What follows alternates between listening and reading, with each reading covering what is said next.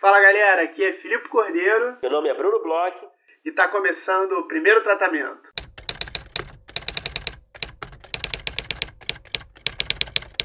Fala Brunão, tudo bem? Fala Filipe, tudo bem com o senhor? Tudo bem, tudo ótimo. Carnaval se aproximando aí. Eu sei que você é um cara da folia, certo? Eu gosto de carnaval, eu gosto de carnaval. Eu, eu estarei, acho com tempo para curtir o carnaval, que ultimamente não tinha rolado tanto. E ainda não tenho muitos planos, não, mas é. Vou acabar fazendo alguma coisa. Você, você é um adepto você, de blocos? Rapidinho, só para eu entender o seu perfil, que cada, cada vez que a gente conversa, você me surpreende. você frequenta os blocos? Você. Você é esse cara que eu não conhecia? Bruno, eu já fui um cara muito de bloco, muito mesmo. É, há muito, muitos, muitos anos atrás, quando eu era menor de idade, muito em bloco, na época que bloco nem era tudo isso. Eu sou aqueles. E é hipster? É, sou, desses, sou um dos hip, hipsters de bloco. Eu ia no monobloco quando era no Pontão Leblon e não dava nem 10 mil pessoas mas que, no, que o carnaval aqui tinha muito problema de violência e tal. Eu morava perto ali de um lugar de, de onde tinham vários blocos e gostava muito, mas de um tempão pra cá eu não, não indo muito, vou num ou outro. Hoje em dia eu tenho um pouco de preguiça, eu fico mais lá no fundão, tomo minha cerveja, mas eu curto, é uma coisa, eu, eu adoro o carnaval, cara. É, um, é uma desculpa pra você acordar de manhã, 10 horas da manhã você pode tomar lata de cerveja, ninguém te julga, Hum, é, tá sabia, todo mundo feliz. Sabia que passava por, por isso, né? Por esse argumento. Sou... Tá todo mundo feliz, pulando. Gosto de músicas carnavalescas. Gosto de Sapucaí.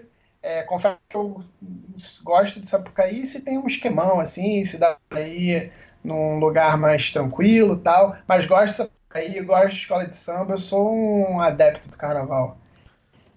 Você, eu imagino que você seja um cara de bloco de rua, né? Um cara que ah. na bloco, um cara que sabe cantar todas as músicas. Qual é a sua relação com esse carnaval aí, Filipe Cordeiro, meu amigo, nós dois não poderíamos ser mais diferentes. eu sou, eu sou o, o clichê do roteirista é, recluso, que evita agitação, não gosta de multidão. Eu sou Pô, esse adoro cara. multidão. Você adora multidão? Adoro multidão, cara. Jogo de futebol, bloco, é, é... Você não pode ver uma multidão se formando que você vai para dentro. E eu dou uma olhada no que, tá acontecendo, se tem algum batuque, eu já começo a dançar. então, sou um cara das multidões. E em comemorações do, dos títulos do Flamengo, fechava a rua, pegava bandeirão, me fantasiava para ir para bloco. Eu tô ficando velho só, eu já não, não consigo mais fazer nada disso, já tem anos que eu não consigo mais fazer isso, mas a minha cabeça, ela continua gostando desse tipo de coisa, mas só tem... o corpo que não acompanha. Mas... ah, entendi. Eu ia perguntar se tem uma idade limite, mas é uma questão física mais que você não consegue acompanhar. É... Você já, depois de fazer 70 anos, você não consegue mais, né? Pois é, eu começo a sentir dor no joelho, quando tá ali na, no, nas primeiras duas horas de bloco, eu já tô lá atrás, já quis sentar num bar, já tô legal. Então, assim, hoje em dia o corpo ele tá cobrando um pouco do que a agitação da cabeça é, é, gosta. Poxa. Mas, Bruno, falamos bastante de carnaval. Eu, antes de começar o carnaval, queria te sugerir uma coisa para assistir. Olha lá, que maravilha! Hoje é dia de sugestão de Filipe Cordeiro, então. É, a gente teve tantas sugestões aí suas que hoje eu resolvi é, fazer o Bruno aqui e tentar te sugerir alguma coisa. A gente ainda não conversou antes, eu, eu tô até torcendo que você não conheça, mas, mas eu queria te sugerir uma, uma coisa para você assistir que é, tem tudo a ver com o roteiro é, apesar de ser uma coisa meio diferente, Bruno. Olha, eu, olha só, eu tô muito curioso, muito curioso. Então, por favor, entregue qual é a sua sugestão. A minha sugestão é o seguinte: a minha sugestão é um reality show. Epa! É um reality show. Começamos se assim?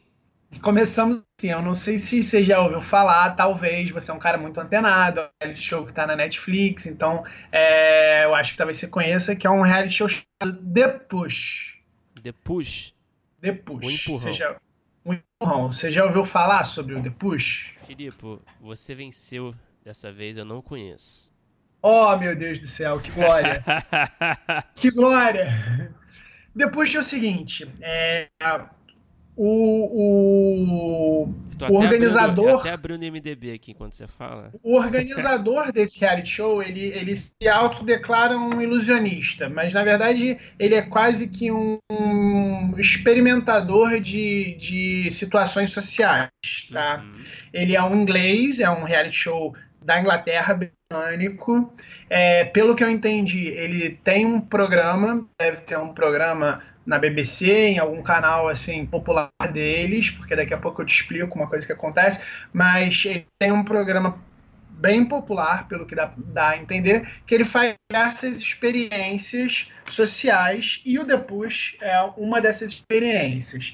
O empurrão é o seguinte, logo no início do episódio, não tem problema, talvez eu dê algum spoiler aqui, mas eu vou tentar segurar, mas o que eu vou te falar não tem problema. Logo no início do episódio, ele declara qual é o objetivo desse episódio dele, que é o seguinte: ele vai levar uma pessoa, uma pessoa média qualquer, uma pessoa é, que não tenha nenhuma característica especial num primeiro momento, a, por conta de pressões sociais, matar uma outra pessoa. Eita!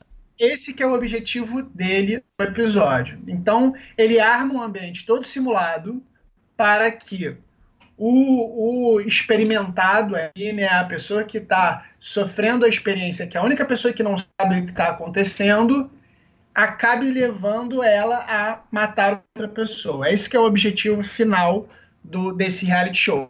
Mas peraí, peraí. Cometer um assassinato, você está falando? Cometer um assassinato. É isso mesmo que você ouviu. Um homicídio ele... mesmo.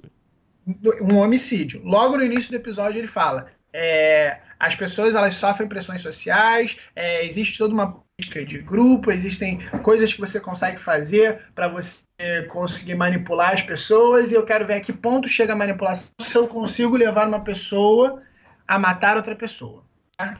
É esse que é o objetivo Mas dele. isso, por favor, Felipe, é, me consola que isso não acontece de fato, certo? Não acontece de fato. É, to, todas as, toda a situação é controlada, é tudo bem controlado, tudo com atores, uma equipe preparada. Só que aí que vem o X da questão. É, o, o, o, o Darren Brown, o criador disso, ele cria uma narrativa. Ele cria uma narrativa com pequenos plot points, Bruno e que ele vai envolvendo essa pessoa de forma que a pessoa entre numa história. E é uma narrativa extremamente básica de roteiro, cara. É incrível essa, essa pressão social que ele fala, que ele conta, e aí ele faz alguns testes, ele demonstra as coisas. No início do episódio é o seguinte, ele, como ele é famoso na Inglaterra, várias pessoas se inscreveram para participar de alguma coisa dele que não sabem o que, que é.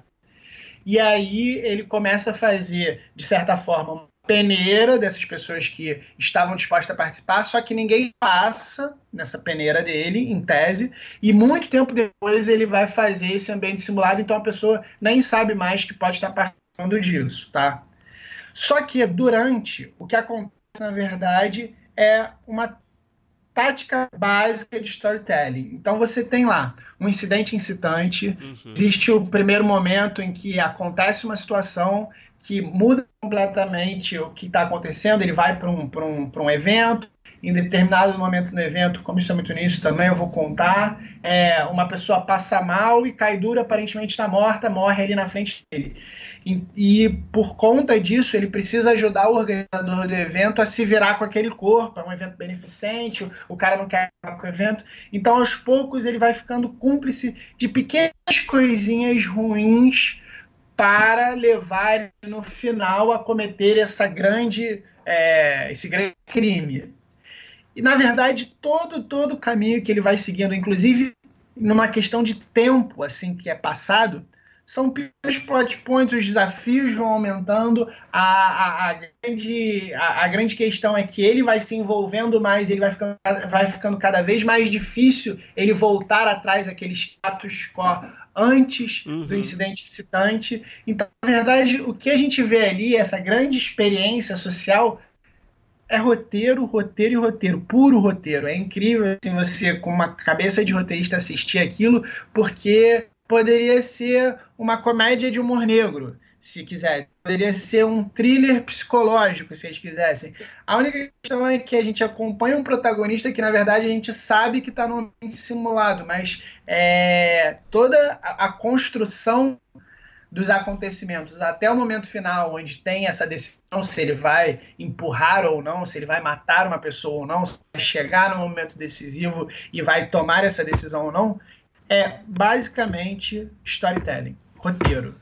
Então, assim, além de ser muito legal do ponto de vista do reality, do ponto de vista da, das é, interações humanas, dessa de você ver o que, que as pessoas fariam, o que, que não fariam, que é legal de um reality, toda essa parte de construção dele levar uma pessoa até aqui ensina de certa forma a gente que escreve que às vezes quer levar público a sentir ou pensar ou torcer por alguma coisa. Vale muito a pena, recomendo muito, Brunão. Caramba!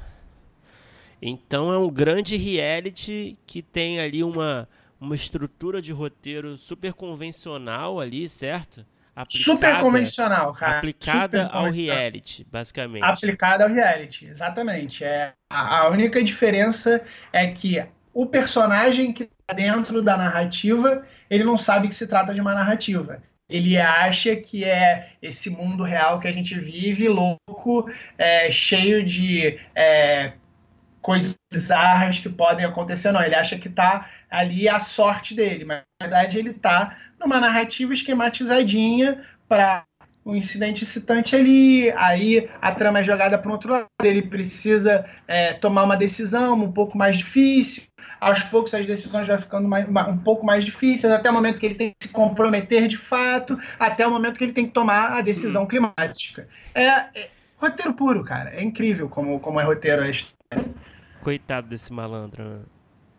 É, dá uma certa pena, dá uma certa pena, mas, cara, é muito interessante. A abordagem é muito interessante é, durante, assim, para enganar o Cari, porque eu tava falando que esse, o Darren Brown é famoso, assim, várias pessoas que participaram do programa dele em outras ocasiões fazem um vídeo, né? Porque é um, é um evento beneficente. Então, no início, antes do cara é, passar mal, cair lá duro, tem um vídeo assim do Robbie Williams falando: ah, é, doem para a organização, e a organização chama Push, é, doem hum. para a organização, tem o Martin Freeman, tem pra vários. Para dar uma credibilidade mesmo. Né? Sim, e, uhum. aí, é, e aí eles falam né, várias vezes: é, do whatever it takes, é, give the push, tal. Assim, então, é, além de ter uma mensagem subliminar ali na cabeça do cara, é, é muito interessante, vale muito a pena ver, me surpreendeu. E, e Veja, Bruno, veja, porque você vai adorar, cara. Mas olha só, é uma série ou é um filme? Não. É, um, é, um, é como se fosse um episódio especial, sabe? Esses episódios especiais de stand-up comedy. Uhum. É, de, é um episódio especial único de reality. Essas coisas de inglês, né? Só inglês que consegue vender esses formatos malucos, que é um episódio só de uma coisa, porque não tem.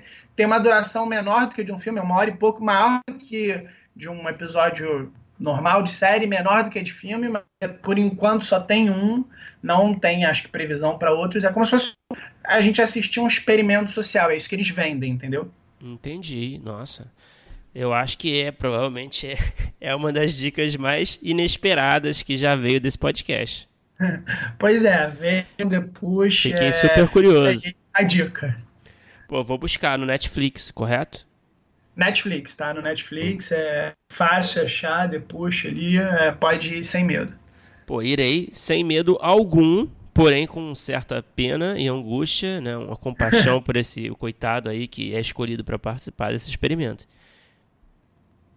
Você vai ficar com bastante pena durante, mas é, mas é tem, tem momentos que são engraçados, é tem uma, uma mega produção envolvida porque eles um negócio muito é, realístico tal. Então, assim, é, tem um valor de produção super interessante. É, para quem gosta de roteiro, para quem gosta de cinema, para quem gosta de produção, é, vale a pena. Eu acho que o nosso público, você, eu espero que eu já tenha convencido, e o nosso público, a galera que escuta o, o primeiro tratamento, eu tenho certeza que vai tirar alguma coisa aí do depois. É só ver com esses olhos, entendeu? Ah, perfeito. Então vamos todos atrás dessa sugestão do Filipe. E quem quiser mandar sugestões de filmes e séries e qualquer conteúdo que você esteja assistindo, que você acha que pode ser interessante, que tem um roteiro legal, que seja legal para recomendar para a gente, para o nosso público, só mandar para a gente por mensagem no Facebook, no Twitter, no Instagram ou através do nosso e-mail, primeiro tratamento podcast@gmail.com. Isso mesmo. E agora vamos falar do nosso episódio de hoje, né, Brunão? É, com quem que a gente conversou nesse episódio de hoje? A gente conversou com Pedro Perazzo. Pedro Perazzo é um roteirista baiano, muito gente boa, que ele ele tá lançando o primeiro filme dele, o primeiro longa-metragem que ele assinou, que é O Homem Livre. É um filme que já passou em festivais já é, nos últimos anos e finalmente chega a, ao circuito comercial. Além do Homem Livre, ele também escreveu diversas séries que ainda não, não estrearam, né? Ele tem uma certa frustração com isso, mas, mas vão estrear as séries em algum momento, provavelmente esse ano, Os Irmãos Freitas, que é a história sobre o boxeador Popó, o Jungle Pilots também, que é uma outra série que parece super bacana, e também, enfim, dirigiu, escreveu uma série de curtas, é um roteirista com perfil aí muito interessante. É, o para não dizer que nada estreou, de certa forma, é, agora ele está escrevendo Impuros da Fox, é, mas ele está é, escrevendo a segunda temporada. Ele chefia a sala do Impuros. É, a série já estreou, mas o que ele escreveu também não estreou. Então, assim, é, é um caso engraçado. É, a gente pôde ver o Homem Livre, né? A gente é, viu o filme do Pedro. É, é, um filme de gênero, é um filme que não é fácil da gente ver, chegando inclusive a circuito, e é um filme que eu particularmente gosto muito. O Bruno sabe que eu sou é, fã assim de filmes de ele tem uma premissa que eu achei muito legal, ele contando da ideia dele, que é da ressocialização de um criminoso que é muito famoso, assim, ele falou que até é, teve a ideia pensando em casos famosos, como o do Bruno, ex-goleiro do Flamengo, é, do assassino lá da, da Daniela Pérez. Então, assim, é, é, ele, ele pega um tema que eu confesso que eu sou meio fascinado, o Bruno sabe um pouco disso, e, e trabalha em cima do, do gênero e, e, falou muito também sobre é, como é esse, esse dia a dia de trabalho dele, de trabalhar aqui para o Rio, para produtoras em São Paulo, e estar na Bahia, voltar para a Bahia, porque ele já morou um tempo aqui, já morou em outros lugares, e como é que esse roteirista aí fora do eixo, né, Rio-São Paulo, é, com, consegue levar essa, esse dia a dia de roteirista. Foi um papo muito interessante com o Pedro. Exatamente. Muita gente pergunta pra gente, é, muitos ouvintes mandam mensagens pedindo pra gente conversar com roteiristas que não estão em, no Rio ou em São Paulo, que são fora desse, do tal eixo, né? E a gente trouxe o Pedro Perazzo hoje para essa conversa. E eu tenho certeza que vai ajudar a informar muita gente, motivar muita gente é, que talvez se sinta um pouco deslocada em relação ao nosso mercado. E a gente convida todo mundo a assistir o filme dele de estreia, O Homem Livre, que estreia amanhã, no dia 21 de fevereiro, é, em diversas cidades pelo Brasil. Como o Filipe disse, é um filme muito legal, um drama é, bem bacana mesmo, sobre crime, sobre um rockstar aí que, que, que sai da cadeia depois de cometer um, um assassinato e tenta se reintegrar à sociedade, enfim. Então, certamente, dialoga com os nossos tempos, né?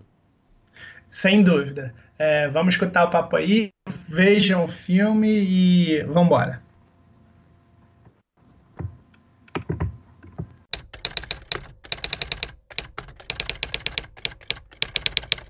Cara, Pedro, para começar, é, você é, é, é, da Bahia, né? Um roteirista da Bahia, que é uma coisa rara, até onde eu sei.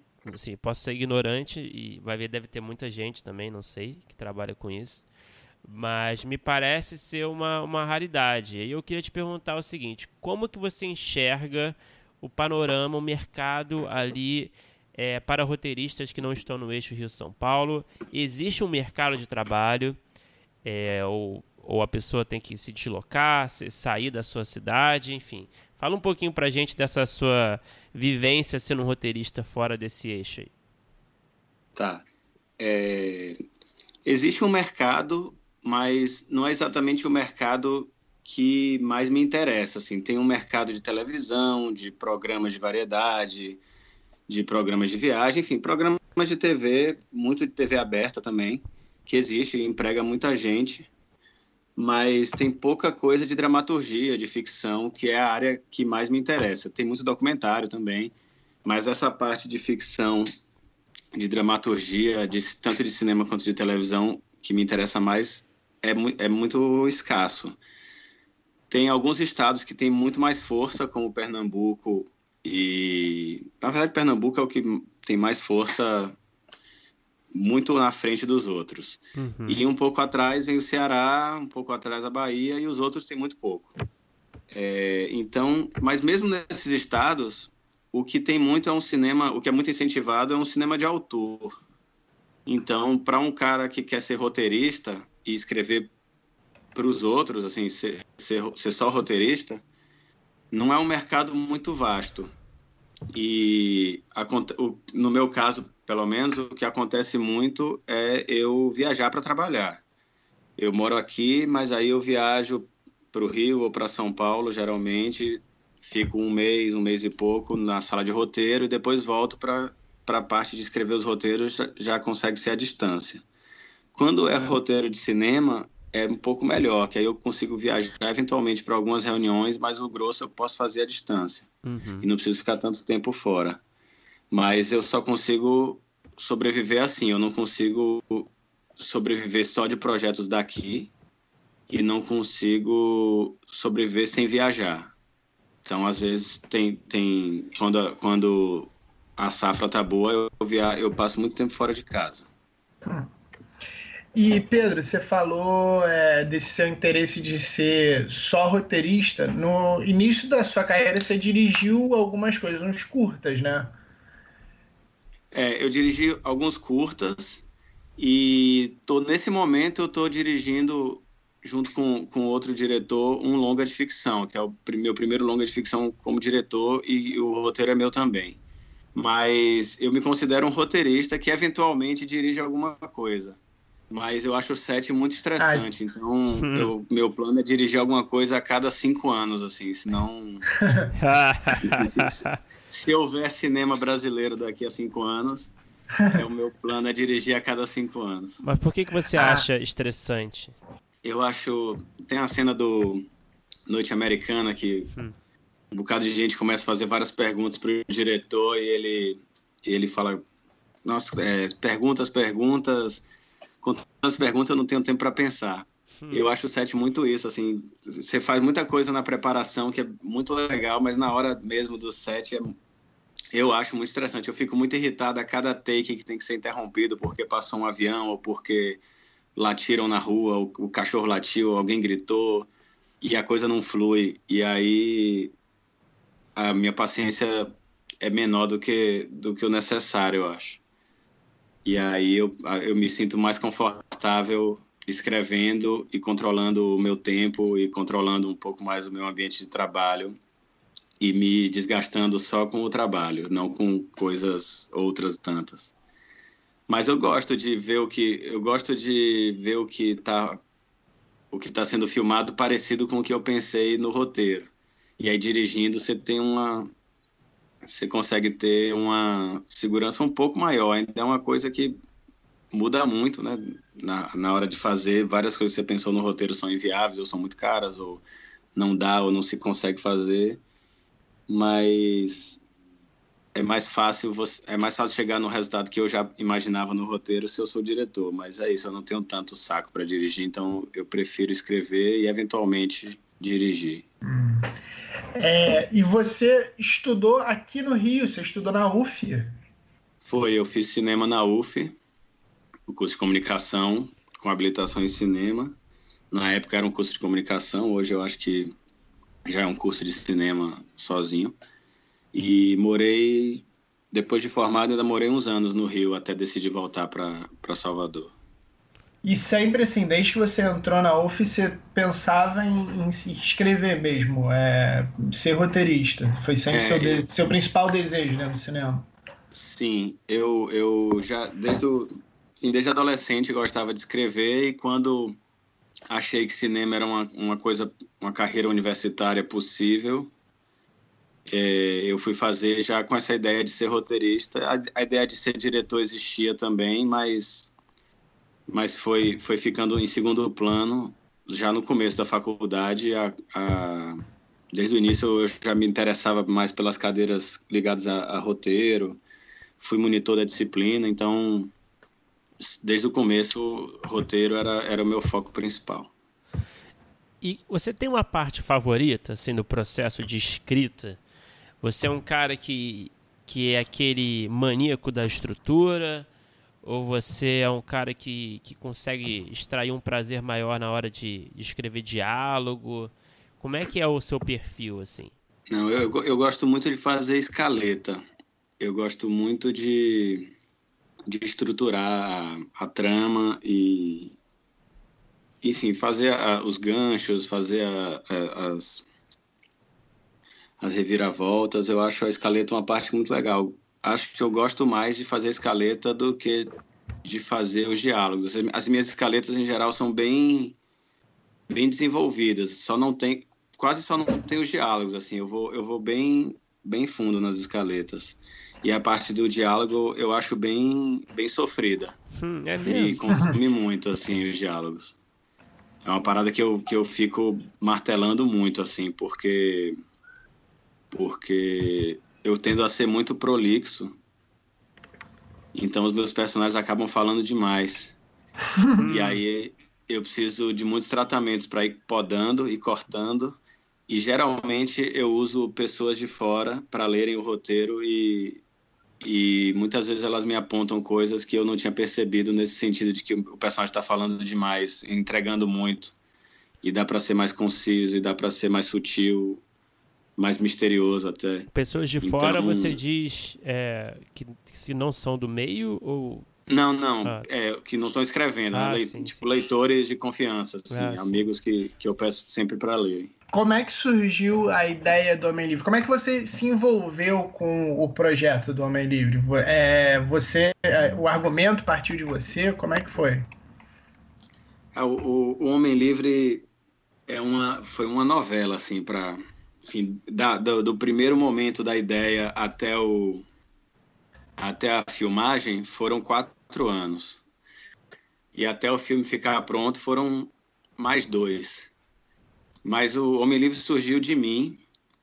Eu tinha, eu tinha uma ideia de, de meio inspirado no, nos casos de, de criminosos famosos, no é, Guilherme de o próprio goleiro Bruno de fazer um filme de alguém que cometia um crime muito conhecido e saía saía da prisão. O filme sempre começava no momento que ele saía da prisão. Uhum. E, ele, e era sobre sempre foi sobre um cara com um nome marcado e um, e um enfim um cara famoso, né, marcado por, por esse crime.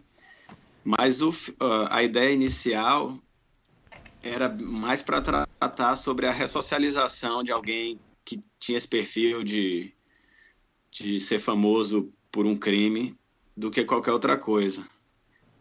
Uhum. E o filme passou um bom tempo sendo isso. Assim, o primeiro tratamento, os primeiros tratamentos eram sobre isso, eram sobre, era sobre a ressocialização desse cara.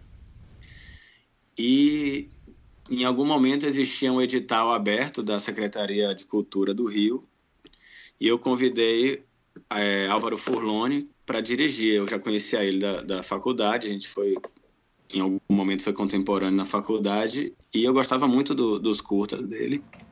Eu gostava muito dos curtas dele.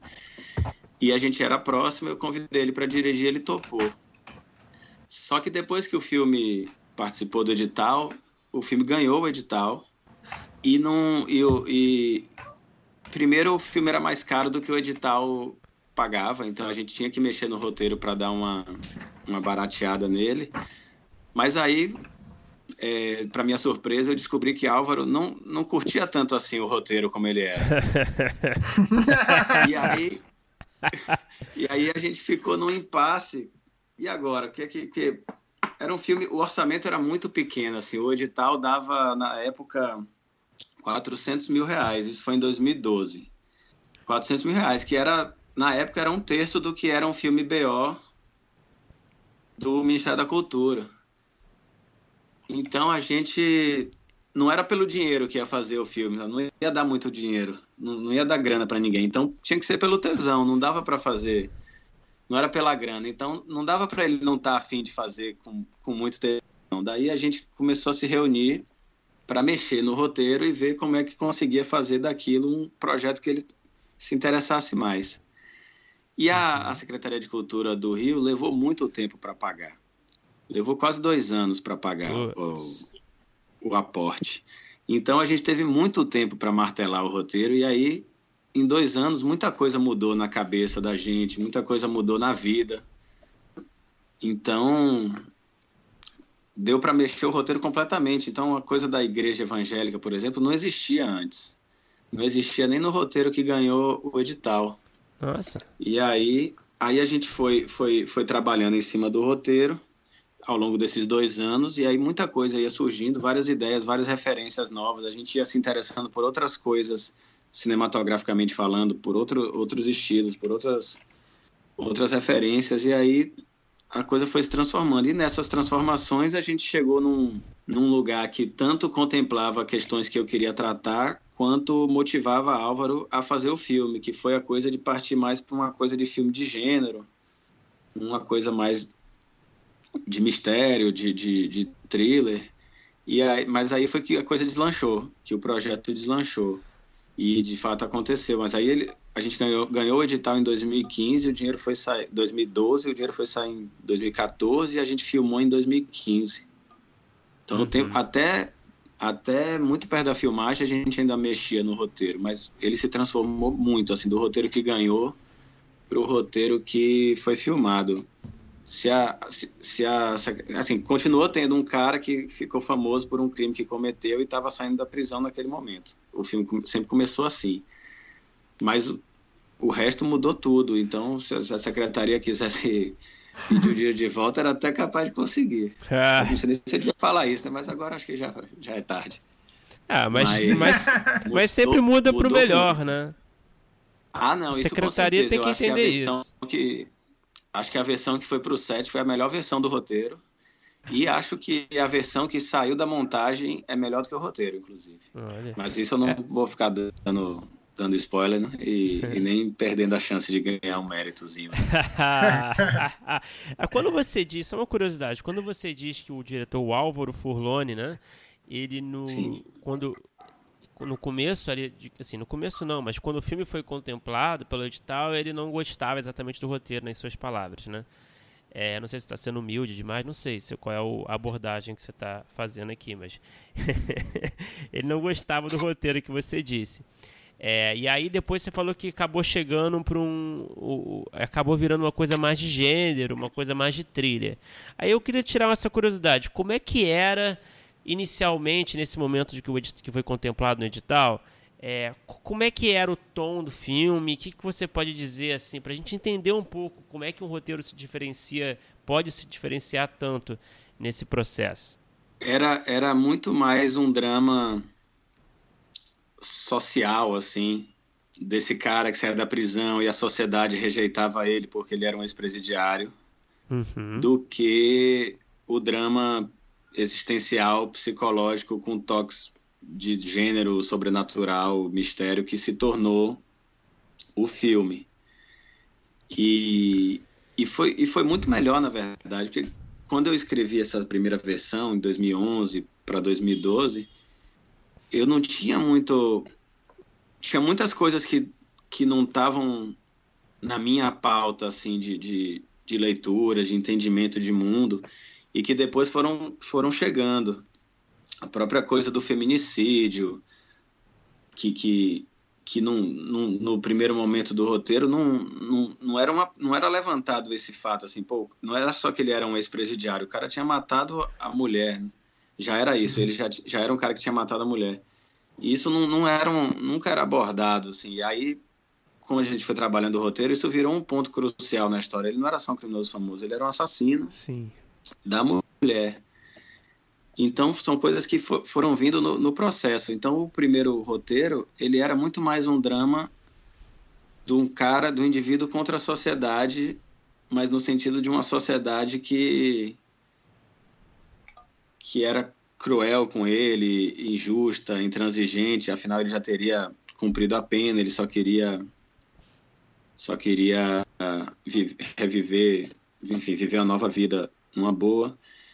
E no a, a partir do momento que o roteiro evoluiu para o que ficou, existia essa coisa do, do, da sociedade que não deixava ele esquecer o crime dele, mas o crime dele passou a ter uma importância muito maior e a, a chave do gênero serviu muito para a gente colocar essa culpa como um elemento muito forte uhum. dentro do filme, que era uma coisa que antes não, não existia.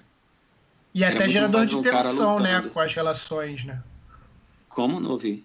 E até rola um, um, um, fator de tensão, assim, das relações que ele desenvolve durante o filme, que o crime aumenta um pouco esse, essa tensão, né? É, totalmente. A gente optou por deixar todas as relações que ele, que ele tem durante o filme muito ambíguas. Foi uma opção muito uhum. proposital, de nunca taxar ninguém, nem de, nem de solidário, nem de interesseiro, nem de cruel, nem de bondoso. Todo mundo, você em algum momento acha que o pastor é um cara que está estendendo a mão, no outro momento você já acha que ele tem interesses escusos. A mesma coisa o, o empresário do bairro que, que fica com aquela aquela sensação de que ele pode ser um cara ali meio bicheiro, meio, meio, meio bandido, mas ao mesmo tempo é o cara que está apoiando financeiramente as coisas. Então é uma foi uma opção proposital de não marcar muito quem era bom, quem era ruim, quem, quem queria ajudar, quem queria quem queria atrapalhar, quem queria ferrar com o cara. E ele também não ter essa certeza. A gente, o filme fica 100% das cenas com o protagonista. Ele está o tempo todo. Então a gente está sempre pelo prisma dele. E o prisma dele é essa confusão, tanto em relação às pessoas quanto em relação a ele mesmo, do que que ele está do que, que ele está entendendo da realidade, do que, que pode ser delírio, do que pode ser o, a culpa atormentando o juízo dele, o passado atormentando ele. Então isso foi, foi uma opção proposital e acho que foi aí que eu e Álvaro chegamos num denominador comum de interesse do que falar de, enquanto discurso e também da forma do filme, que acho que foi o que trouxe ele de vez para o projeto e aí a coisa deslanchou. Mas até aí foi muito, muita água rolou, né? E até ele ir para uma igreja e, e, trabalhar lá nessa igreja, ele teve dezenas de profissões diferentes em várias versões, porque aí tinha um roteiro, mas a gente voltou para pensar a história. Então voltou para o argumento. Sim. conversando sobre o que o que poderia acontecer. Então esse cara já saiu da prisão e já foi trabalhar no supermercado, já foi trabalhar numa boate, já foi trabalhar para para um bandido, enfim, já teve muitas muitos caminhos que a gente foi tentando e batia com a cabeça na parede, nunca parecia chegar num, num resultado. E essa coisa da igreja funciona demais, né? É um, é dos aspectos mais interessantes do filme, na minha opinião. Né? Esse cenário da igreja, né? E tudo que cerca, né? Esse cenário, eu acho, é um dos pilares, né? Super funciona. Que bom que ele Sim, escolheu esse, esse, Ele não, que vocês escolheram esse trabalho para ele nesse, esse tratamento. É, funciona porque nessa coisa de, de falar de culpa, que era uma coisa que a gente estava achando que era um caminho bom para levar a história e o personagem, a igreja é um lugar que se trabalha muito com culpa, né? Sim. Culpa e perdão e tal. Então era um ambiente favorável, é ancorado na realidade, que, que as pessoas que, que, que são encarceradas, muitas recorrem à, à igreja, à religião, sobretudo evangélica. Esses, esses presos famosos, todos eles saem, saem se dizendo evangélicos. Uhum. É, então era, era um cenário que, que funcionava muito para a história, funcionava muito para o personagem e funcionava muito para produção também. A gente tinha que fazer o filme caber no nosso orçamento baixo e a igreja é um cenário que a história se passa a maior parte do, do tempo nela, na igreja e, no, e nos aposentos da casa da igreja. Então funcionava muito para o que a gente queria, tanto de dramaturgia quanto de produção. E uma, uma dúvida aqui que eu fiquei, é, o orçamento foi esse mesmo que vocês conseguiram lá atrás ou vocês conseguiram mais alguma coisa? Ou foi, foi esse curto mesmo? Foi esse com algum acréscimo que as produtoras colocaram, mas pouca coisa. E para para finalizar o filme, a gente não tinha mais nada, a gente conseguiu, o Canal Brasil botou um, uma grana lá de licenciamento, antecipou para a gente um dinheiro de licenciamento para a gente conseguir finalizar o filme. Mas foi muito na raça, assim, todo mundo ganhou mal, mas ao mesmo tempo era era o primeiro filme de muita gente. Então tinha muita gente motivada, mesmo recebendo pouco, mas queria fazer. Era, era uma equipe de muita gente amiga, porque tinha estudado junto, então estava meio que chegando nesse momento de um primeiro longa simultaneamente. O, o elenco quis muito fazer, Babayoff queria muito fazer. Ele, na época, era um cara muito de teatro, tinha feito uma novela ou outra e queria muito fazer cinema e queria muito fazer um protagonista, então era uma chance boa para ele também. Ele ele topou muito, foi coprodutor do filme também. Então todo mundo meio que foi pela pela pela chance de fazer o filme. O que foi legal, por um lado, por outro, é ruim, né? Você fazer uma coisa com pouca grana, mas era a grana que tinha. Aí a gente fez de tudo já no roteiro para enxugar o filme o máximo que desse, tanto em locações, quanto em quantidade de personagens, quanto em demandas de produção, para poder otimizar a produção e gastar menos. Então, o filme, acho que no final das contas, foi esse orçamento mais uns quebrados que a, que a produção botou, mais esse a graninha para finalização do Canal Brasil. Mas foi muito pouco, muito pouco mesmo. Pô, vocês estão de parabéns, é. cara. Isso não passa pro filme. É, pô, não... é, não, eu acho incrível. Tanto a fotografia quanto a direção de arte, eu acho que eles fizeram um milagre com, com muito pouco, assim. E... Visualmente, o filme não aparenta o baixo orçamento que foi. Uhum. E como é que foi a sua colaboração no set? Existiu? Você falou agora que você está dirigindo o seu primeiro longa e você tem uma aí uma experiência de direção de curtas e também é, ao mesmo tempo você tem uma certa um certo desgosto pela função, pelo de acordo com os estresses. Eu queria saber como é que foi a sua colaboração no set. Você esteve presente? É, o fato de que foi um filme de estreia do diretor também ajudou na colaboração? É, ou também foi, ou foi uma coisa que, a, que sei lá, que, que, distanciou um pouco as pessoas? Enfim, fala um pouco de, da sua participação na, nas filmagens. Eu fui no set na, na primeira semana e na última. Eu já morava em Salvador na época. Uhum. É, mas eu consegui estar tá lá no, na, no Rio na primeira semana e na última. A primeira semana eu acho que eu fui para ter certeza que era verdade.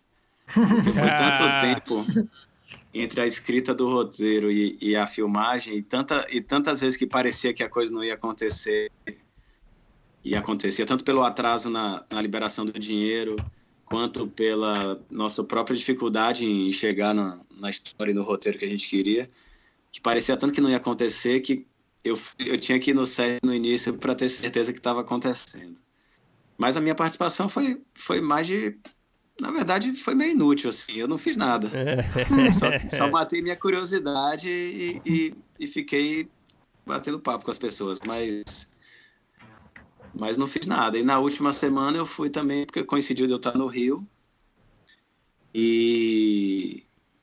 E eu queria, enfim, estar tá, tá perto do, na hora do, fechar as coisas, acabei fazendo figuração em alguma cena, mas também não, como roteirista não tive nenhuma participação. Agora eu conversava muito com o Álvaro.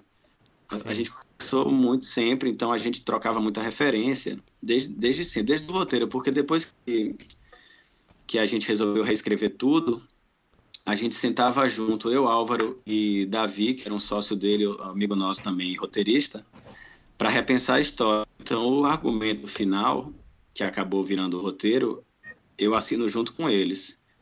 E o ah, só que aí as partes escritas mesmo de roteiro, escaletas, novas escaletas, a, as versões de roteiro eram todas comigo. Então o roteiro eu assino sozinho, mas o argumento eu divido o crédito com eles dois. E então a gente conversou muito o tempo todo antes, mas durante as filmagens eu, eu me meti muito pouco e na montagem eu me meti muito mais. Assim, ele ele contou muito mais comigo na montagem para a gente chegar no corte final e a montagem foi outro parto, assim, demorou quase dois anos. Mas uhum. eu acho que o filme montado é, é melhor do que o roteiro, inclusive. Mas, Pedro, eu ia te fazer uma pergunta. Você falou é, de, dessa, dessa troca de bola aí que você teve bastante com o Álvaro. É, em termos de processo, assim, porque o, o filme ele tem um, todo um, um, uma aura, assim, ele tem cenas bem oníricas, ele tem uma coisa de, de thriller psicológico, ele é um filme de gênero mesmo, e eu acho que para escrever é, tem que estar, tá, talvez, por saber de você, tem que estar tá muito alinhado com o diretor para manter assim é, em todos esses elementos conectados. Como é que foi trabalhar é, todo esse, esse essa ambientação e, e esse ritmo é, na hora de escrever o roteiro? Como é que você passava as cenas com ele, conversava o que você pensava, ele vinha com coisas, como é que funcionava isso? Porque ele tem um, um, toda uma peculiaridade o filme. É, era de duas formas. Primeiro a gente conversava muito em linhas gerais, assim, menos sobre as cenas específicas e mais sobre referências, a gente trocava muita referência. Todo dia, praticamente, ele vinha com algum filme e falava: ah, olha só, esse filme aqui tem. Às vezes não era nem o filme inteiro, era algum trecho. Pô, isso aqui, olha, olha que legal essas cenas de, de delírio. Olha só isso aqui, esse, esse uso de, de, de sobrenatural, enfim, tinha, tinha muita referência. E às vezes eram referências que não tinham muito a ver. Sei, lá, a gente falou muito de Gênio Indomável, por exemplo, que você pensa assim, não, o filme tem nada a ver hum. em termos de em termos de, de estilo, de gênero, de tom, mas era um personagem problemático e que tinha problemas de se relacionar com, com os outros personagens que iam ajudar ele, mas ele meio que não, não conseguia se deixar ajudar. Então tinha, tinha coisas que a gente ia pensando de vários filmes ia trocando muito, assim, todo dia praticamente alguém passava para o outro alguma referência para assistir alguma coisa ou para ou para ler alguma coisa também. A gente falou muito de Stephen King, é, Alan Poe, trocou muita coisa. Isso era uma coisa. A outra coisa era ele ler tudo e mandar opiniões e dar notas, e aí eu reescrevia, ou a gente discutia, a gente estava sempre em contato, tinha muito, marcava muito Skype, se falava bastante, então foi uma, foi uma, eu fui escrevendo sozinho, mas o tempo dele estava em cima e, e, trocando comigo e, e lendo e opinando para para a gente para eu, eu entregar uma coisa parecida com o que ele queria dirigir o que, que ele transformaria o filme. Não adiantaria entregar um negócio muito, muito nada a ver e que na hora de dirigir ficasse totalmente diferente. Então, a escrita é minha, mas a construção foi muito colada com o diretor. E isso é uma coisa que eu gostei muito, assim, mesmo em, outros projetos que eu escreva sozinho, eu faço muita questão do diretor tá tá junto assim, tá tá não só ler depois que eu já escrevi tudo e aí vim com, com opiniões, às vezes, eu, eu, às vezes não, eu sempre gosto que ele leia a escaleta, leia o argumento, leia as escaletas e vá opinando desde a base assim do projeto e não não só depois que eu já fiz o trabalho todo para depois ter de repente ter que refazer muita coisa muito grande. Então, esse, esse método que a gente fez foi muito bom e ajudou que a gente era, era muito próximo, então esse contato já era já era mais fácil. do que se fosse alguém que me contratasse apenas e, e eu tivesse que, que iniciar uma nova que iniciar uma nova relação. É, Ô Pedro, é, falando dessa relação com o diretor, que foi uma relação de proximidade, né? Vocês têm uma certa intimidade, uma parceria, né? É, na vida e também na escritura do roteiro. E aí eu queria saber o seguinte: você, você é um, um, um seguidor daquela da escola da escolha de batalhas? Você, você acredita que você tem que escolher as suas batalhas na hora de debater questões de roteiro, quando você está colaborando com alguém? Ou você, principalmente num caso desse de um longa-metragem, né, quando são duas pessoas, ou você acha que toda questão que te incomoda você tem que debater, que você tá, talvez não que não, não necessariamente te incomode, mas algo que você não, não esteja 100% convencido, você acha que você tem que é, batalhar sempre ou você tem que fazer uma escolha de batalhas é, para ter uma colaboração mais é, civilizada, digamos assim? É, eu acho que a, a escolha de batalhas acaba sendo inevitável num mundo profissional, assim. Você uhum. vai ter batalhas, seja com o diretor, seja com o canal, seja com a produtora, e eventualmente pessoas vão ser mais fortes que você nesse cabo de guerra. Então, talvez não valha a pena você usar toda a sua força e distribuir sua força em várias batalhas, seja melhor você concentrar nas nas que você acha mais importantes. Mas acho que tem algumas coisas que você não deve abrir mão algumas coisas que para você são muito caras, alguma alguma coisa que fira, que sei lá, que que acabe ferindo seus princípios, coisas assim, eu acho que vale bater o pé, mas algumas coisas que acaba que você vai criar um desgaste que pode ser infrutífero para as outras coisas que você acha realmente essenciais manter. Mas eu acho que vale apontar sempre mesmo que você não leve adiante a batalha, mas acho que fica ali registrado o seu descontentamento com alguma coisa. Mas eu acho que tem uma coisa também que aí eu, eu, eu não sou muito. Então, às vezes eu me acho meio molenga demais, hum. mas pode ser que isso até seja bom. Assim, eu não me sinto, eu não me acho prepotente. Então, eu confio muito no talento de outras pessoas. Então, eu confio muito no diretor, por exemplo, e na opinião dele no, e num caminho que ele quer seguir. É, então, várias vezes eu acabo convencido, nem tanto pela racionalidade, mas um pouco por essa confiança. Porra, eu, eu não acho bem isso, mas esse cara fez tais coisas que eu gosto e eu confio que ele vai tocar o negócio de um jeito de um jeito bom. Então, vou, vou dar esse voto de confiança para ele e tirar, tirar meu time de campo nessa briga. E isso rola muito comigo, assim. Eu confio muito em, em, em geral, eu confio muito nas pessoas com quem eu trabalho. Na verdade, não, não é nem que eu confio muito em geral. Quando eu confio muito nas pessoas com quem eu trabalho, eu tendo a, a ceder em várias coisas que, num primeiro momento, eu posso discordar. Algumas coisas que eu acho que eu tenha mais certeza, eu brigo mais, mas eu costumo confiar no, no, enfim, na, na, na, habilidade das outras pessoas também. Eu não acho que eu tenho a razão sempre, não. Uhum. Então, às vezes, isso pode parecer meio mole da minha parte, mas eu acho que muitas vezes contribui, na verdade, para chegar num, num negócio melhor. Sim. E, e Pedro, é, você curtiu fazer esse cinema de gênero, assim? Ou você, você tem outros projetos é, em cima dessa coisa meio thriller, psicológico. É, não é tão comum a gente ver thriller psicológico no, no, no, no cinema nacional. Assim, a gente tem, a gente está com bastante coisa de terror, é, mas é outro tipo de terror que a gente está acostumado a ver. E você curtiu, você está vendo mais coisas nesse sentido que, pô, é, eu, por exemplo, sou um cara que adoro esse tipo de filme e não vejo tanto no nosso cinema nacional.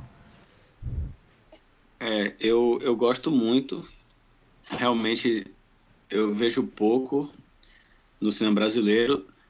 É, tem algumas coisas no cinema, no cinema mais autoral, independente, que, que, que vão, vão pela linha do filme de gênero. Tem o cinema da Juliana Rojas, Marco Dutra, é, Gabriela Amaral, que fez o Animal Cordial e A Sombra do uhum. Pai, que é, que é minha conterrânea aqui.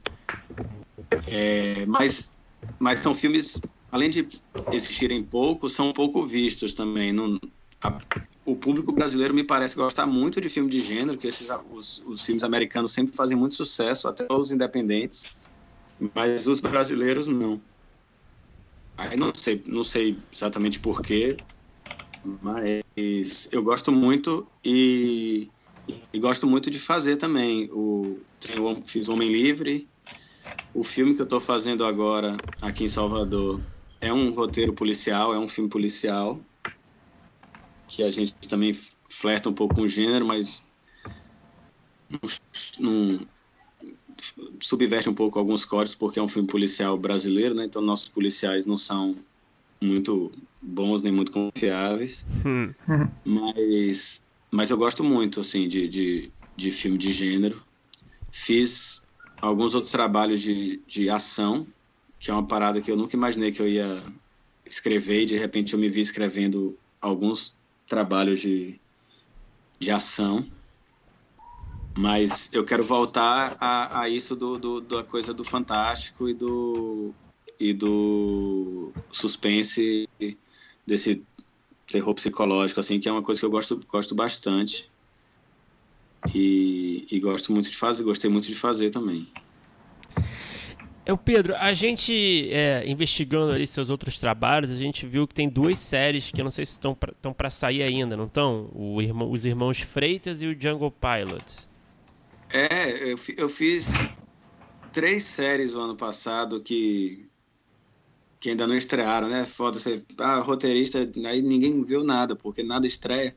Hum. Normal, demoram, uhum. é foda ser roteirista. Ser roteirista tem que ser duas coisas, você tem que ser desapegado e tem que ser paciente. Uhum. Que você bota lá todo pimpão no Instagram, ó, roteiro da série tal, saindo do forno. Aí essa porra só vai estrear daqui a dois anos. mas mas eu, fi, eu fiz Os Irmãos Freitas, que já foi filmada. E eu acho que estreia agora no meio do ano. É no... É, só, só pra dar. É no Space, né? É, no Space. Que é uma, uma série em oito episódios inspirado na, na vida de Popó, o boxeador. É uhum. sobre ele e o irmão dele, mais ou menos a série, a rivalidade entre eles. Fiz Jungle Pilot, que é uma série de ação, suspense é, para o Universal Channel, que, que é uma série em cinco episódios de uma empresa de táxi aéreo que um, um dos aviões deles cai e cai com um, eu não sei nem o que eu posso falar, na verdade. Enfim, um dos aviões cai e tem uma carga valiosa dentro do avião que desperta muita cobiça em muita gente. Uhum. E, e fiz a segunda temporada de uma série que tá no ar agora, chamada Impuros, da Fox. Ah, legal. Aí essas três, a Impuros já tá passando, mas não foi a temporada que eu trabalhei. Que a, a que eu fiz deve ir ao, ao ano que vem. Eles começaram a preparar agora. E as outras duas devem estrear esse ano. A Irmãos Freitas e a Jungle Pilot devem estrear esse ano. É, eu queria entender então, bom que você fez uma apresentaçãozinha dessas séries, é, para a gente falar um pouco também dessas experiências. Eu queria que você pudesse compartilhar um pouco, no sentido de, de falar um pouco da sala de roteiro, como é que esses processos se diferenciaram uns dos outros, né? É, o que você puder compartilhar mesmo da sua visão dos bastidores dessas, de, da escrita dessas séries. Essa, essa, essa história de. Eu nunca eu nunca tinha escrito série, até fazer Os Irmãos Freitas em, em 2017, na verdade. E foi uma experiência bem diferente, porque escrever série tem a coisa da, da sala, né, de, de roteiro, que é um, uma coisa que demanda um trabalho, pelo menos as que eu fiz, existia um trabalho diário ali, quase como de, de escritório, assim, você vai para um lugar, chega num certo horário, sai num certo horário, diariamente. Então, isso já era uma coisa diferente do que eu fazia escrevendo cinema, escrevendo sozinho. Uhum. Mas eu gostei muito porque tem essa coisa dessa troca que, que eu faço em cinema, eu faço muito com os diretores, e aí na série eu fazia com outros roteiristas, que era muito legal. A, a coisa da sala, a coisa do, do daquele brainstorming eterno, assim, que dando ideias e pensando os caminhos e, e nada nada é totalmente descartável, tudo pode dar em alguma coisa. Então eu gostei muito. Foram três experiências bem diferentes. No Irmãos Freitas, a gente tinha um método de a, a produtora a Gulani alugava uma casa, íamos eu, Sérgio Machado e George Walker, que eram os outros dois roteiristas, para essa casa e a gente passava um mês nessa casa todo dia escrevendo, todo dia, todo dia. E aí. Era uma casa afastada? Voltava. Era uma casa aqui na Bahia, aqui em Salvador. Como a história uhum. se passava aqui, e Sérgio Machado também é daqui, ele mora em São Paulo tal, mas ele é daqui. Então era uma opção nossa vir para Salvador. Eu já estava aqui, vinham eles dois. A Gulani alugava essa casa afastada no litoral norte da cidade. Uhum. E a gente ficava escrevendo. Então era, era um mês diário, assim, não, não, não tinha folga, mas também não era um regime tão estrito assim. Então a gente fazia é, algumas um bloco de horas, aí parava, ia descansar, ia fazer outra coisa, tal. Depois vinha outro bloco de horas funcionava muito bem assim. Então fazia um mês, aí voltava para casa, cada um para sua casa, escrevia coisas, trocava. Depois ia de novo para essa casa mais um mês. Acho que interessante. Coisa. Então a gente fez isso umas quatro vezes e no total a gente ficou um ano desenvolvendo a série. Porque antes era um projeto de longa, então já existia uma pesquisa, já existia um desenvolvimento para a longa. A gente remodelou para virar uma série e passou um ano desenvolvendo essa série. Uhum. Então foi um esquema muito bom e muito eficiente. Assim, foi de longe a série que eu saí mais satisfeito com o resultado final dos roteiros, porque a gente teve muito tempo para fazer, para fazer e ficar bom. Então foram muitas, muitas dessas estadias de um mês e, e ao longo do, do intervalo entre essas estadias de um mês continuava trabalhando e, e, e, escrevendo. Então foi no total quase um ano, acho que foi um ano até, de, de produção do, do dos roteiros, até chegar nos Pô, até incomum, né? Tanto tempo. Totalmente assim. incomum. Eu não, eu não conheço nenhum outro caso de, de uma série feita no Brasil, pelo menos num esquema de produtora e, e canal normal, com tanto tempo de desenvolvimento. E aí isso colaborou muito para a gente sair bem satisfeito com os roteiros. As uhum. outras duas foram no esquema mais comum de, de levantar a série que a gente tem aqui, que é quatro, cinco, seis meses no máximo. Mas foram legais também, porque a Jungle Pilots, por exemplo, eram menos episódios, eram só cinco episódios. Uhum. Então, no tempo que a gente teve, deu para deu trabalhar bem os roteiros. A gente conseguiu entregar, acho que quatro tratamentos de cada roteiro, que é bem comum nesse tempo que, que eles que em geral se dá para se levantar uma série. E na, na segunda temporada do Impuros foi um esquema um pouco diferente porque as escaletas já vinham preparadas pelo diretor, um dos diretores da série, que é Tomás Portela, e o criador da série, Alexandre Fraga. Eles preparavam as escaletas e, e passavam para mim, que era o, o chefe da sala, e eu trabalhava os roteiros com, com a equipe dos roteiristas, que hum. foi Davi, Davi Kolbe e Carol Garcia, que era a mesma equipe que eu tinha trabalhado no Jungle Pilots. Então a gente já tinha um entrosamento muito bom. E, e daí a gente ia já, já para os roteiros.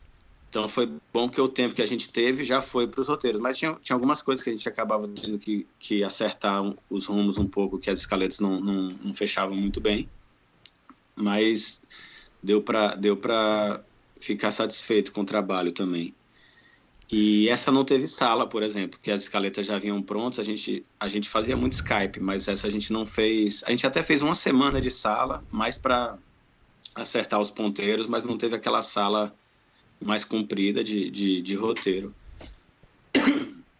Mas foi um, foi um processo também que deu muito certo, porque a gente também já tinha esse entrosamento de um trabalho anterior, então já, já, já, já se entendia mais fácil, já sabia como o outro o estilo de escrita de cada um, como é que, que era para a gente igualar, para não, não ficar nada muito muito diferente um do outro. Então foi foi bom também.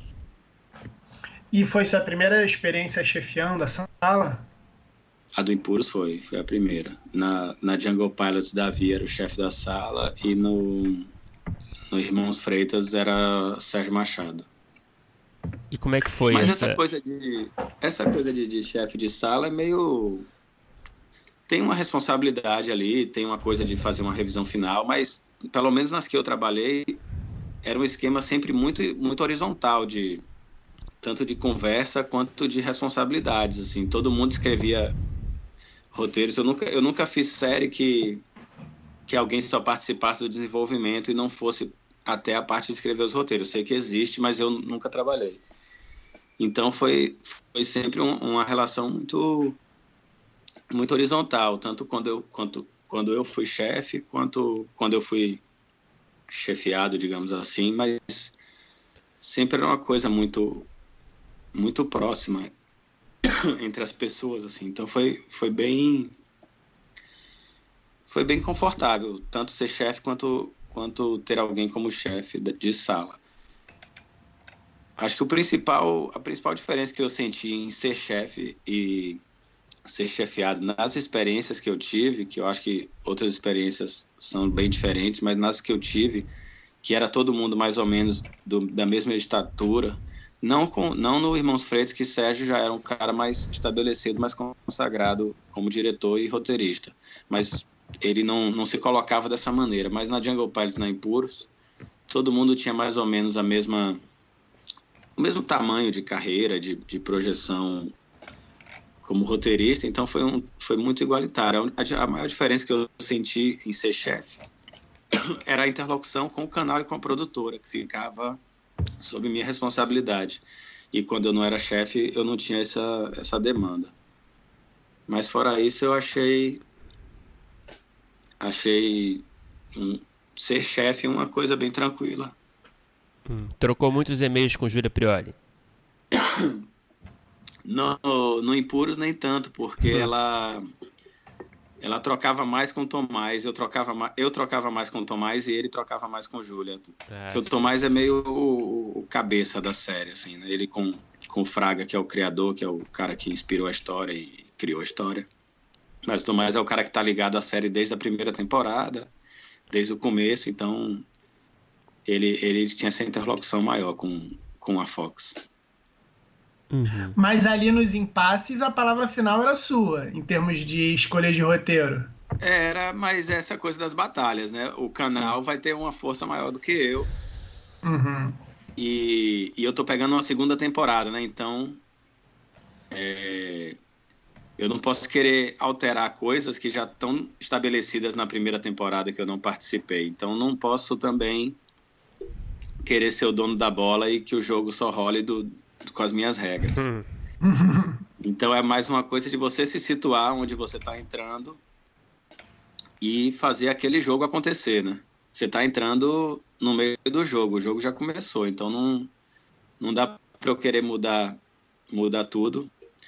E, e no caso do, do, do, do Impuros, a gente estava em muita sintonia, tanto a equipe de roteiro quanto a direção que, que era Tomás e, e René, a gente estava muito, muito em sintonia, até porque as escaletas já tinham vindo deles, né? Uhum. O, as principais demandas que, que voltavam para a gente era mais de reescrever algumas coisas que estavam muito caras, que não ia ser viável produzir. Era mais nessa, nessa linha as notas do que de dramaturgia, porque, enfim, as escaletas já tinham vindo prontas e sido aprovadas pelo canal. Hum. Então era mais alguns ajustes do que transformar mesmo alguma transformar coisas. Era, era uma questão mais de ajustes de dramaturgia e daí desenvolver as cenas, né? Porque as escaletas indicavam os rumos, mas elas eram, eram bem, bem simples na, na elaboração das cenas. Ô Pedro, o que, que você tem aí de dica reservada para novos roteiristas, para gente que está no começo de carreira, que entrar no mercado, especialmente gente que mora e que vive ali no fora do eixo Rio-São Paulo, pela sua experiência, o que, que você recomenda de enfim. Bom, é, esse esse esse meio, né, de, de cinema, de TV, de série, é uma é um meio de muito de contatos, né? Você você consegue muita coisa conseguindo fazer contatos. Então eu acho muito importante para quem não está no para quem está no, no, no, Rio, em São Paulo, também é, é, é, essencial, né? Mas é mais fácil porque você está mais próximo das coisas que acontecem. Mas para quem está fora, eu acho muito importante se fazer presente, é, seja em festivais de roteiro, como Frapa. Acho, acho que o, o Frapa eu acho essencial.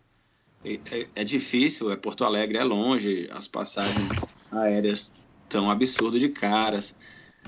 Mas é todo ano naquela época, então talvez com algum planejamento seja possível comparecer.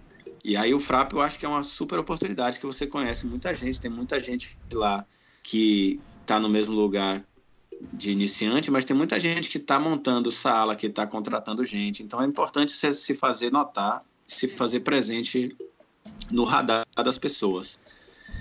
E, e, e produzir coisas mesmo na raça, na guerrilha, também é importante porque essas coisas acabam rodando festivais e rodar festivais é outro ponto de, de, de encontro para você conhecer pessoas e é muito importante é isso é, é, essencial que as pessoas saibam quem é você e o que você pode fazer e onde você está tem, tem, tem uma demanda grande de, de, de roteirista hoje em dia, com, com as, principalmente com a TV, mas tem também uma, uma concentração grande de, de nomes e de pessoas. Então, a pessoa que quer entrar, ela tem que se fazer notar e se fazer ser lembrada. É, eu sinto um pouco, eu, eu, me, eu me ressinto um pouco disso. Eu, eu acho que várias pessoas que estão no mesmo patamar que eu acabam fazendo mais entrevistas ou tendo mais convites porque estão estão o tempo todo ali, então estão sendo vistas com frequência ou sendo faladas sobre com frequência e quem está mais afastado precisa talvez trabalhar um pouco mais para para aparecer. Por outro lado, você agrega algum diferencial em, em, você mesmo, assim, ah, eu sou um roteirista que mora em Salvador, então qualquer projeto que se passe em Salvador, ou que se passe na Bahia, ou que tem alguma coisa a ver com a Bahia, as pessoas vão acabar pensando em mim, ou lembrando de mim, ou me indicando, porque tem, tem uma relação imediata. Então, também uma coisa é você procurar o que, que pode te diferenciar da maioria e, e, e, eventualmente aparece alguma coisa. Mas você não pode se fiar nisso também, porque senão você vai viver só de exceções. Então, acho que o mais importante é você conseguir fazer seu trabalho aparecer, ser notado e, e deixar seu nome no radar das pessoas que contratam, das pessoas que montam sala, das pessoas que têm, têm como te encaixar. Mas não, não é fácil, os caminhos não são, não são iguais para todo mundo. Eu tive o lance de ter feito faculdade no Rio e ter morado um tempo no Rio, então eu tenho alguns contatos que são dessa época, outros que apareceram depois, outros que vieram a partir de intermediações dessa época, outros que vieram do nada, assim, que, que eu acabei sabendo, acabei sendo lembrado por outras coisas, mas, mas é, cada caso vai acabar sendo um caso, mas o mais essencial é você estar tá no radar da, das produtoras, estar tá no radar da, dos roteiristas. Ser roteirista, se estar tá integrado com roteirista é muito bom, porque o roteirista se indica muito. Muita uhum. gente é, é, é, convidada, não pode, porque quando você pega uma série, você não consegue fazer outra, outra série ao mesmo tempo, você nunca vai fazer outra coisa. A série, a série te demanda muito. Então a pessoa acaba indicando outras. Então é bom você estar tá em contato. Então, frequentar coisas como Frapa, como Rota, como Série Lab, é muito bom para você para você se colocar. Agora, as pessoas também precisam saber do que você é capaz, ou o que você é capaz de entregar. E aí é bom você ter coisas produzidas, ou, ou, ou na guerrilha, ou ganhando edital. Enfim, edital tá, tá difícil, tem, tem cada vez menos. Mas essa, essa é a luta, né? Assim, mas é difícil, é foda. E eu, falo de um lugar de um lugar privilegiado, assim, que eu que tive condições de, estudar, de estudar, de, de ser sempre apoiado no que eu queria fazer. É muito mais difícil para outras pessoas que talvez tenham a vocação, mas não tem a chance. E, e acaba que o roteiro acaba ficando uma coisa mais elitizada, mais mas para gente que pode se dar ao luxo de ter meses ruins e meses bons, enquanto a maioria das pessoas não tem esse, essa possibilidade. Uhum. Mas uma vez que, que a coisa começa a acontecer, a roda vai girando. Então, a, a primeira, a furada da, da bolha, acho que é a parte é uma parte mais difícil, mas depois que você engrena e aí as pessoas você começa a trabalhar, as pessoas vão te indicando e, e se você trabalhar direito e entregar as coisas no prazo e não causar grandes guerras com ninguém, eu acho que a roda gira. É, o Pedro, para encerrar, a gente tem o nosso bloco final, né, que a gente faz com todo mundo. Certo. É, vamos lá. Qual é o melhor roteiro que você escreveu, na sua opinião? Pode ser para qualquer formato, pode ser um piloto, pode ser um roteiro de série, pode ser um longo, curto, enfim. Era o melhor roteiro que eu escrevi. Porra. É foda, é o Homem Livre vai estrear essa semana, ah. semana que vem no cinema. É foda não falar ele. Mas só para não parecer muito muito marqueteiro. armado, é, muito marqueteiro.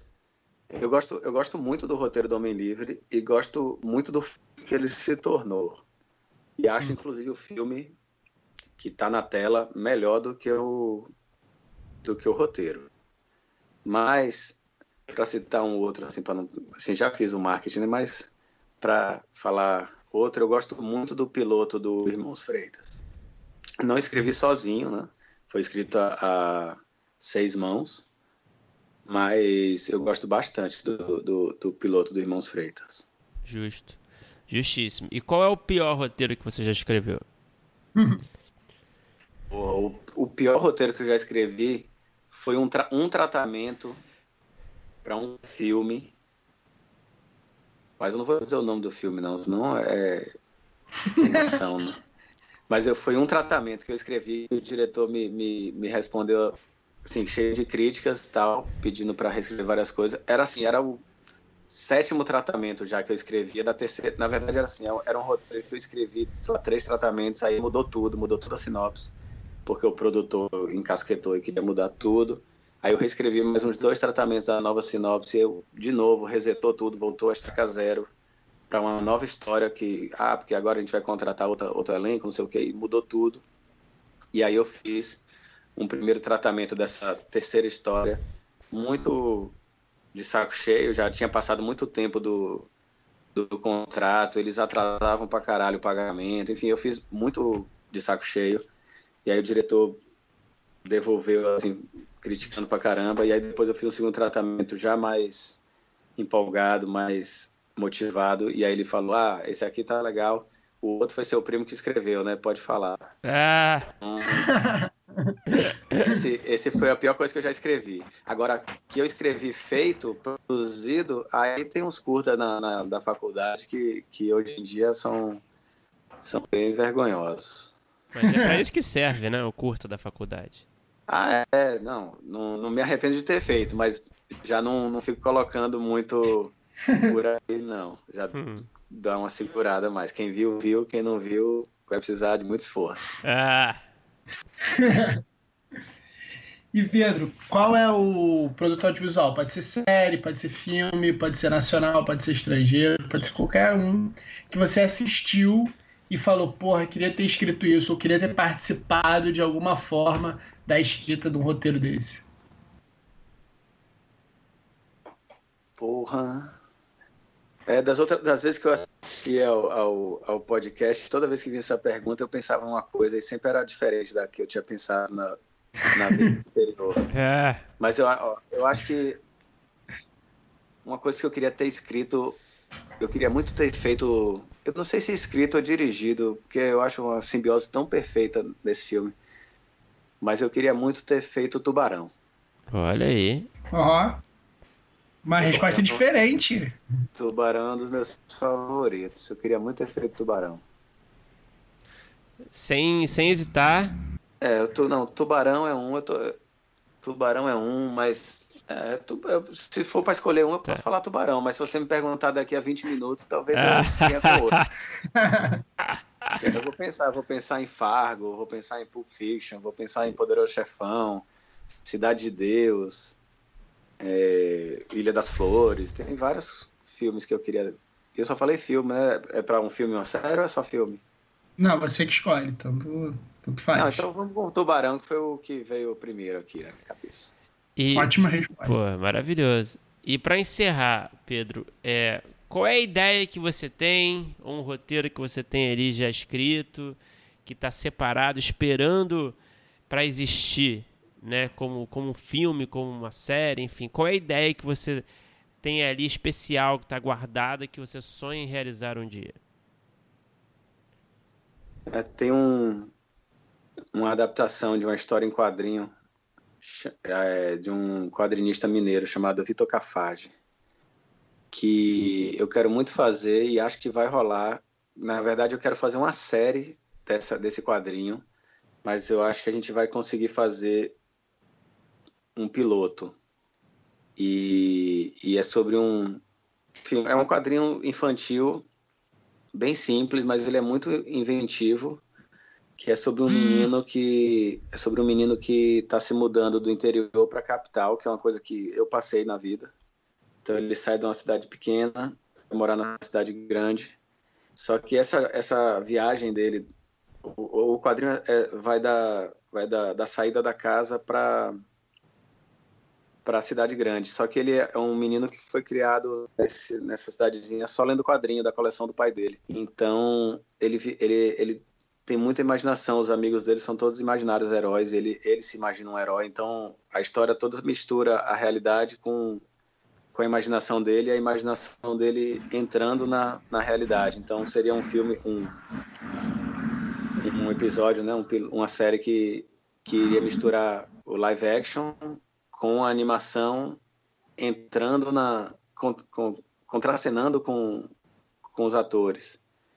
E aí eu queria fazer uma série a partir dessa, desse quadrinho e acho que esse ano a gente vai conseguir fazer um piloto, o, que seria o primeiro episódio, dessa, que seria a, a, adaptação do quadrinho propriamente dita. A gente tem outras sinopses para os outros episódios que eu desenvolvi junto com, com o Vitor, com o quadrinista. Mas o piloto eu acho que a gente vai conseguir fazer esse ano. E por enquanto é a ideia que eu não, não realizei, que eu, que eu mais estou acalentando. Qual é o nome do quadrinho?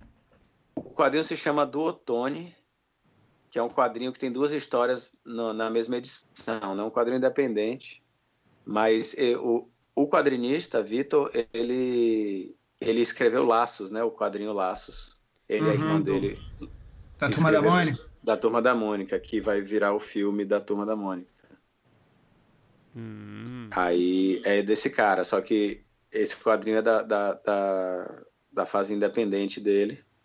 Acho que ele ainda é um quadrinho independente, mas esse quadrinho é tipo edição por conta própria, distribuído, lançado na internet, essas coisas. E é um quadrinho muito legal. E tem essa coisa que mistura o live action com animação, essa coisa meio Roger Rabbit, que eu acho muito bom e, e eu quero muito conseguir fazer. Pô, demais, hein? Pô, legal. Legal pra caramba. Pedro, parabéns e muito obrigado por conversar com a gente. Pô, valeu, eu que agradeço. Pô, valeu, obrigadão, cara.